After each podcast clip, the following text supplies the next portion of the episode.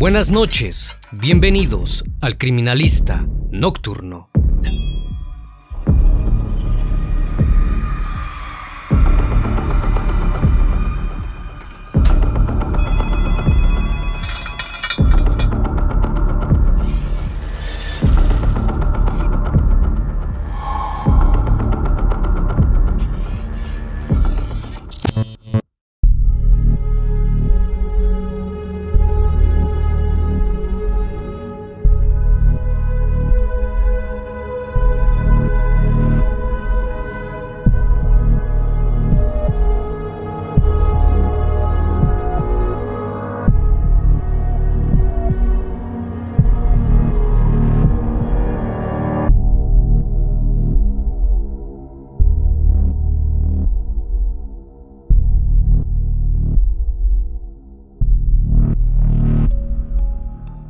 La siguiente historia tuvo lugar en la ciudad de Utica, en Nueva York.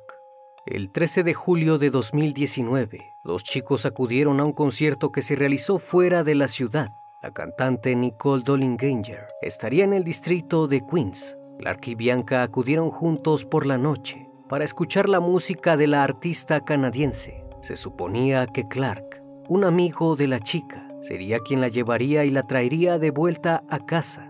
Sin embargo, la joven no regresó, pero sus familiares no se alarmaron, pues Clark era un conocido de la familia.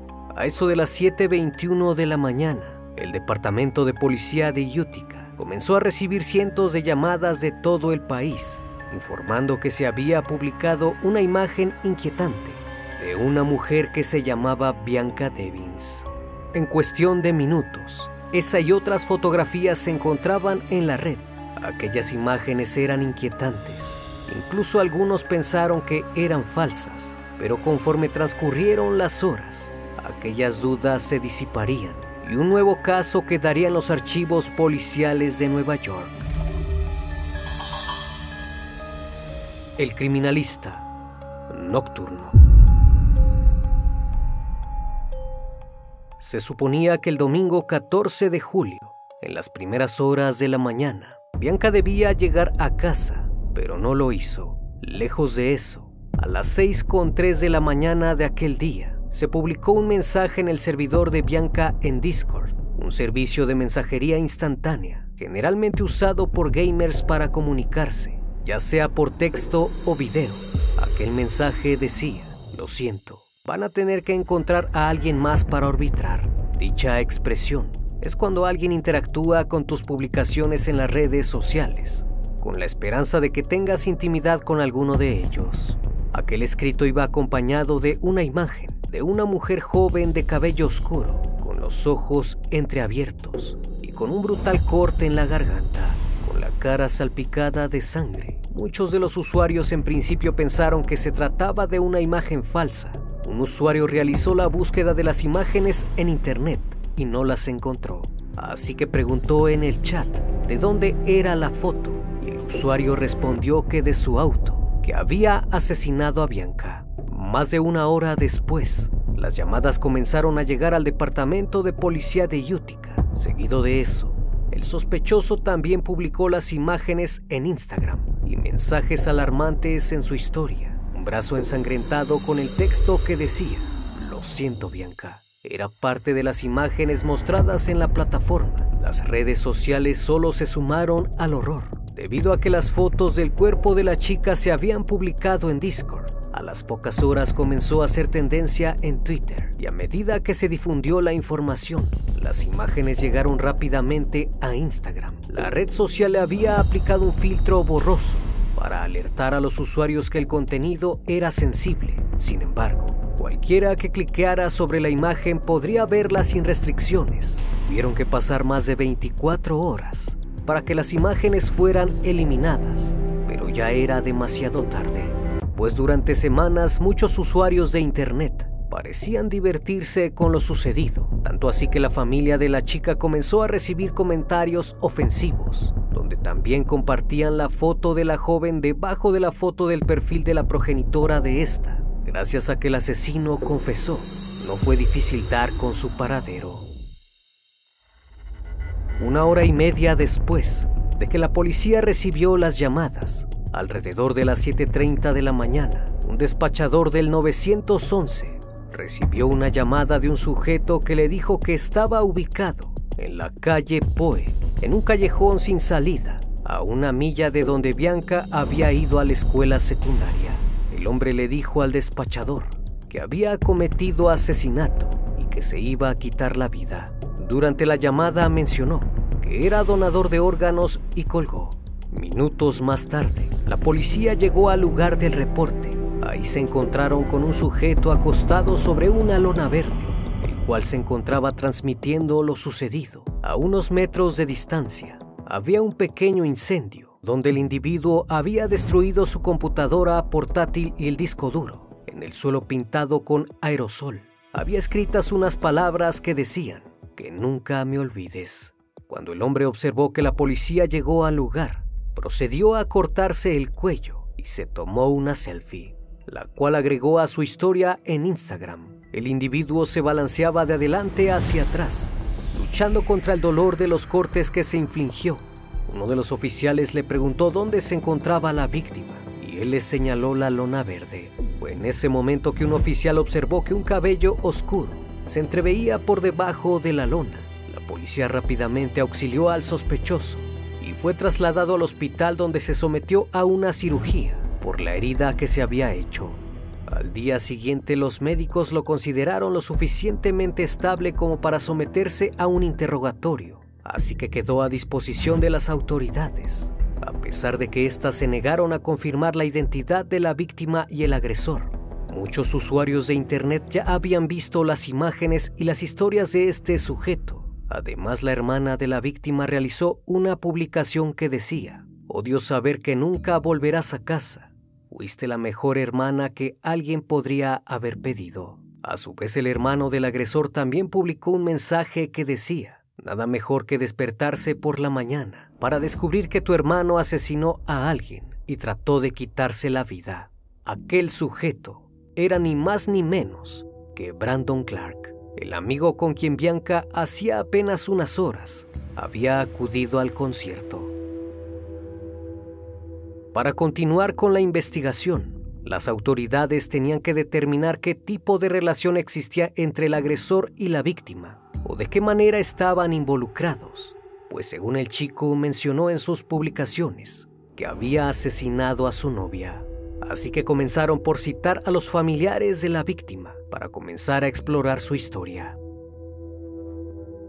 Bianca Michelle Devins nació el 2 de octubre de 2001 en Utica, una ciudad al norte del estado de Nueva York. Ahí vivía en compañía de su hermana Olivia y sus padres Kim y Mike. Bianca era muy unida a su hermana y la quería demasiado.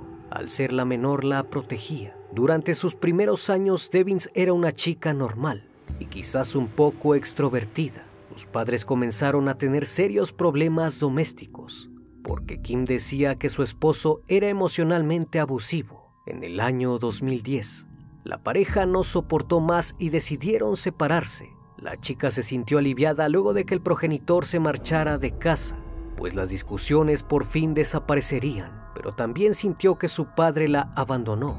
A este punto todo marchaba bien, y con el pasar de los días la familia se acostumbró a la ausencia del padre, pero cuando Bianca entró a la escuela secundaria, comenzó a sufrir ansiedad por separación de tercer grado y poco a poco su actitud se fue mermando, al grado que perdió interés en todo lo que hacía, haciéndose una chica tímida y reservada.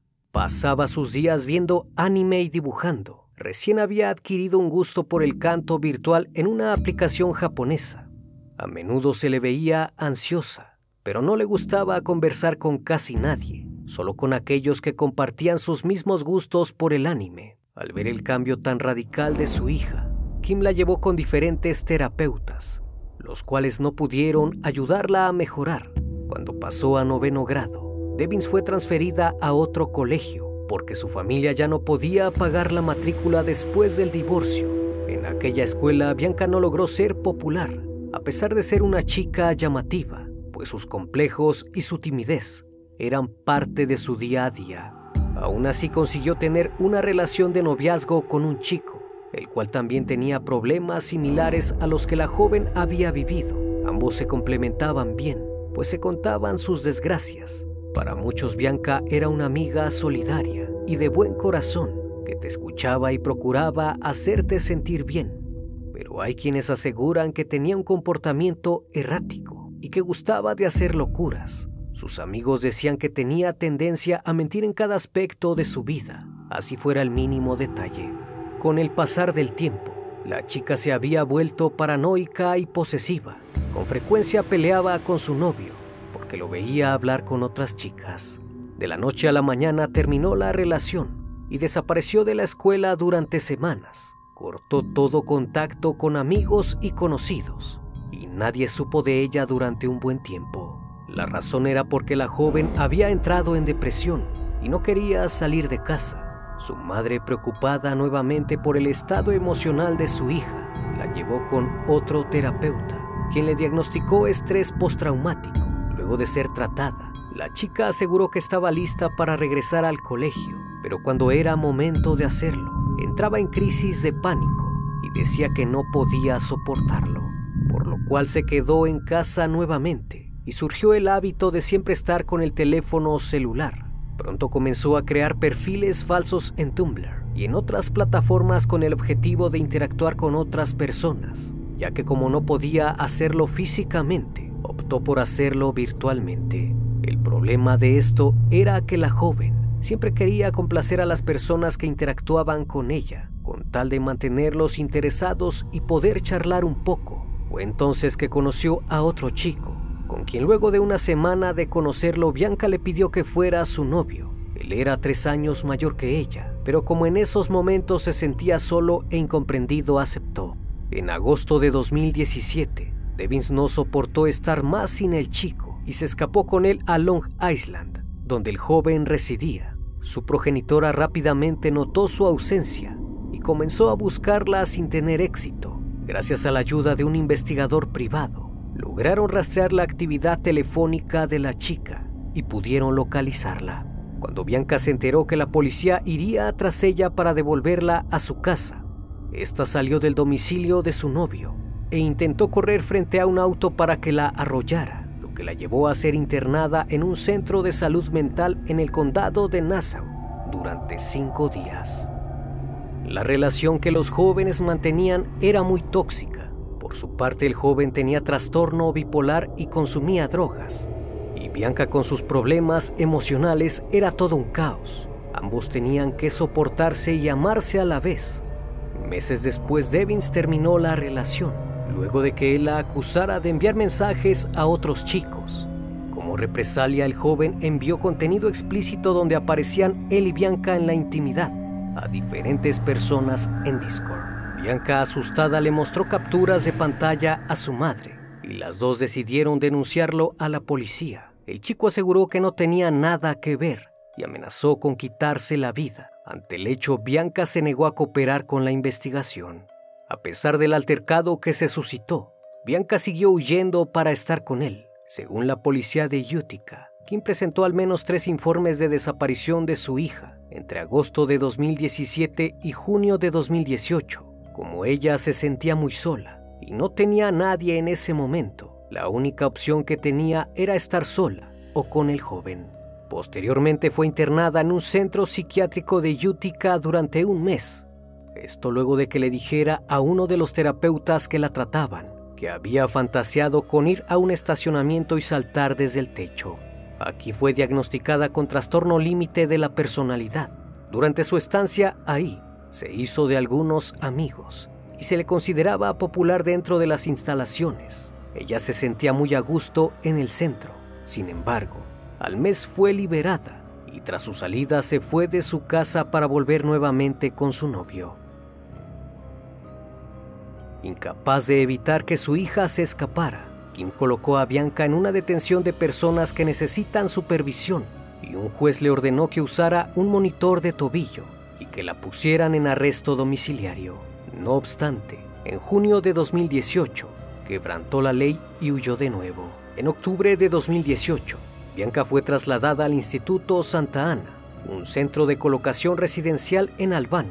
en donde pasó tres meses lejos de su familia. Durante ese tiempo Bianca pareció cambiar y le dijo a su familia que haría lo posible para que estuvieran orgullosos de ella. En febrero de 2019 volvió a casa y tomó la decisión de volver a la escuela, de donde finalmente logró graduarse. Según todos los informes, la salud mental de Bianca había mejorado considerablemente y su vida estaba cambiando. Bianca también se había vuelto a contactar con muchos de sus amigos, incluso su primer exnovio con el que hablaba casi todos los días, pues él aún seguía enamorado de ella. Fue entonces que en la primavera de 2019, Bianca conoció a Brandon Clark en las redes sociales, un joven de 21 años del área de Syracuse, a poco menos de una hora de Utica. Clark era un chico que le gustaban los videojuegos y las series de anime, además de ejercitarse. De niño era considerado un nerd, un chico educado y bien portado, pero tenía un problema. Era muy obsesivo. El joven había desarrollado una obsesión por el manga, cuya palabra se utiliza para referirse a las historietas de origen japonés, y se había obsesionado con una llamada Lolicon, cuya manga japonesa es protagonizada por chicas jóvenes. Debido a eso estaba enviando mensajes de texto a chicas de 12 años pues para ese entonces se encontraba obsesionado. Clark había tenido un pasado violento y traumático. Cuando tenía 12 años, su padre mantuvo a su madre como rehén a punta de cuchillo durante 10 horas, porque creía que ella lo estaba engañando. El incidente llevó a su padre a cumplir condena en prisión, mientras que tiempo después su progenitora fue arrestada por otros cargos, y él fue llevado a un hogar de acogida. Bianca y Clark Hablaban de su vida íntima y en tan solo una semana se hicieron buenos amigos. Se enviaban mensajes todos los días y posteriormente se conocieron. Cuando la progenitora de la chica conoció al muchacho, lo encontró encantador y educado. Incluso se abrió a Kim y le contó cómo había pasado su infancia jugando en el sistema de cuidado de crianza. Una semana antes del hecho, Bianca le dijo a su madre que iría a un concierto de Nicole Dollinger en Queens no vio ninguna razón para decir que no, siempre que Clark dejara a Bianca tan pronto como regresara. La chica estaba encantada, pues este era el primer concierto al que le habían dado permiso para asistir sola. Lo único que se le hizo extraño es que Clark se refería a Bianca como si fuera su novia, lo cual ella sabía que no era así. De otro modo su hija se lo hubiese dicho. Ella no quería en ese momento una relación, porque estaba preparándose para ir a la universidad, donde quería estudiar psicología. El sábado 13 de julio de 2019, los dos habían planeado ir juntos a un concierto en la ciudad de Nueva York. Fueron al concierto y llegaron alrededor de las 7.30 de la noche. Previamente habían quedado con un amigo en común de verse, llamado Alex. La noche iba de maravilla, hasta que de pronto durante el concierto, Bianca tomó de la mano a Alex y comenzaron a besarse. Clark presenció la escena y después de eso tuvieron una fuerte discusión, ya que Brandon Clark pretendía a Bianca Devins desde meses atrás. A través de la app de mensajería Discord, Bianca Devins le contó a su amiga que la noche estaba yendo bien y que se sentía enamorada, pero no de Clark, sino del otro sujeto le contó a su amiga que Clark los había visto y se puso como loco. Aún así no le importó, porque no tenían una relación. Más tarde, cuando se dirigían de nuevo a Utica, Devin se quedó dormida en la parte trasera del coche de Clark. Este aprovechó la situación y tomó un rumbo desconocido. Después se estacionó y despertó a la chica para hablar de lo sucedido. Devin se disculpó con él. Sin embargo, le dijo que ellos no tenían ninguna relación no satisfecho con su respuesta, y movido por los celos comenzó a agredirla. Sacó un cuchillo que llevaba escondido debajo del asiento y le cortó el cuello a Bianca. La joven perdió la vida casi al instante. Durante este tiempo se cree que tomó y distribuyó fotografías del asesinato en la plataforma Discord. Los miembros de la plataforma luego vieron las imágenes y las publicaciones y se comunicaron con el departamento de policía de Utica. En la mañana del domingo se conoció el macabro hecho. Fue el mismo Clark quien llamó a las autoridades para reportar el asesinato. Las imágenes del cuerpo de Devins fueron ampliamente compartidas en Twitter e Instagram. Cuando comenzaron a surgir informes sobre el asesinato de Bianca, los medios se refirieron a ella como una celebridad de Instagram, lo cual no era así, ya que Bianca tenía solo alrededor de 2.000 seguidores, en menos de una semana ese número había superado los 160.000 suscriptores. La familia de la chica comenzó a recibir varios mensajes con las imágenes de Bianca. De esta manera se enteraron del asesinato de la joven. A medida que se difundió la información errónea sobre el asesinato de Bianca, también lo hizo la foto que Clark había publicado en Discord. En los medios muchos se apresuraron a atribuir el fallecimiento de Bianca a los peligros de conocer extraños en Internet, pues se decía, desde que era asexual hasta que consumía drogas y vendía imágenes íntimas en diferentes plataformas. El asesinato de Bianca fue una aterradora llamada de atención, con una extensión de la toxicidad general de los usuarios de algunas plataformas vieron el comportamiento obsesivo de Clark como uno de los tantos que se pueden encontrar en las redes sociales, destacando el peligro que representa conocer a una persona por Internet. A medida que la historia se difundía, algunos inevitablemente intentaron buscar las cuentas donde se habían publicado originalmente las fotos. Con esta publicidad, la cuenta de Devins en Instagram comenzó a acumular seguidores. Muchos usuarios aprovecharon la situación y prometían mostrar las imágenes del cuerpo de Devins en sus cuentas privadas. Se podían leer comentarios como, síganme y envío mensaje directo para tener el video completo y las fotos. Se usó un hashtag de su nombre para combatir las fotos de ella que se compartían. Al principio, Instagram afirmó que estaba haciendo todo lo posible para borrar las fotos de la plataforma. Sin embargo, tardó mucho tiempo en hacerlo y fue sumamente criticada al principio se especuló que eran novios. Sin embargo, fue desmentido por la progenitora de la víctima, aunque después de incautar los teléfonos de ambos, pudieron comprobar que sin duda tenían una relación íntima. A pesar de las evidencias que existían en su contra, Brandon Clark se declaró inocente del asesinato, pero según las autoridades existe amplia evidencia de que el asesinato de Bianca fue premeditado la policía recuperó cuchillos, cuerdas y muchas otras herramientas en el lugar de los hechos. El 10 de febrero de 2020, antes del juicio, Clark cambió su declaración a culpabilidad, afirmando lo siguiente, creo que necesito darme cuenta de lo que hice, que no lo puedo deshacer por mucho que quiera. Pido disculpas a todas las personas que la conocían y la querían.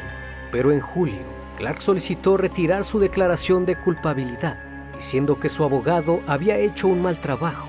El tribunal denegó la solicitud de Clark en octubre, programando su sentencia para el mes siguiente. No obstante, hubo retrasos por la pandemia y fue hasta el 16 de marzo de 2021 que Brandon Clark fue sentenciado a 25 años de prisión. Durante el juicio se mostró arrepentido, pero el juez interrumpió a Clark a mitad de su disculpa para interrogarlo sobre su intento de retirar su declaración de culpabilidad, manifestando que en un principio estaba concentrado en el dolor de la familia, en el dolor que les causaba, y en algún momento del proceso se centró en sí mismo y preocupado más por él que por lo que le había hecho a la víctima. Una semana antes de lo sucedido, Bianca escribió en una plataforma de videojuegos en línea sobre lo feliz que se sentía de viajar unos 400 kilómetros desde su casa hasta la ciudad de Nueva York para asistir a un concierto en el barrio de Queens. Nadie imaginó que esto acabaría en un trágico final. Días antes, Kim, su madre, le dio a Bianca una tarjeta, la cual encontró en su habitación después de su pérdida. En la tarjeta, Kim escribió, si no puedes aguantar por ti, aguanta por mí. Si eso es lo único que te mantiene con vida, déjame ser tu razón para vivir, porque no puedo vivir sin ti. Cada noche, estimado público, agradezco su compañía. Si aún no estás suscrito, te invito a que lo hagas y formes parte de esta gran comunidad. Reciban un fuerte abrazo de mi parte y no me queda más que desearles que sigan pasando un excelente día y estén de lo mejor. Esto es El Criminalista Nocturno. Hasta la próxima emisión. Buenas noches.